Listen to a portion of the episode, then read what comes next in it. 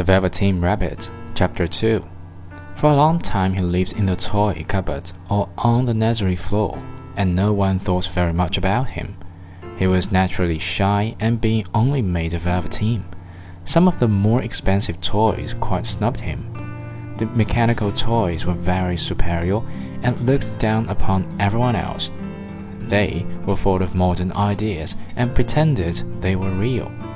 The motor boat who had lived through two seasons and lost most of his paint, caught the tone from them and never missed an opportunity of referring to his rigging in technical terms.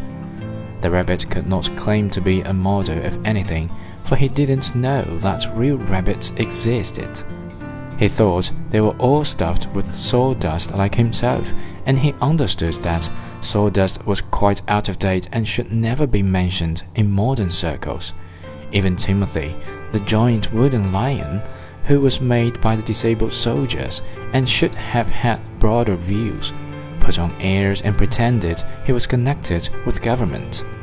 Between them all, the poor little rabbit was made to feel himself very insignificant and commonplace, and the only person who was kind to him at all was the skin horse.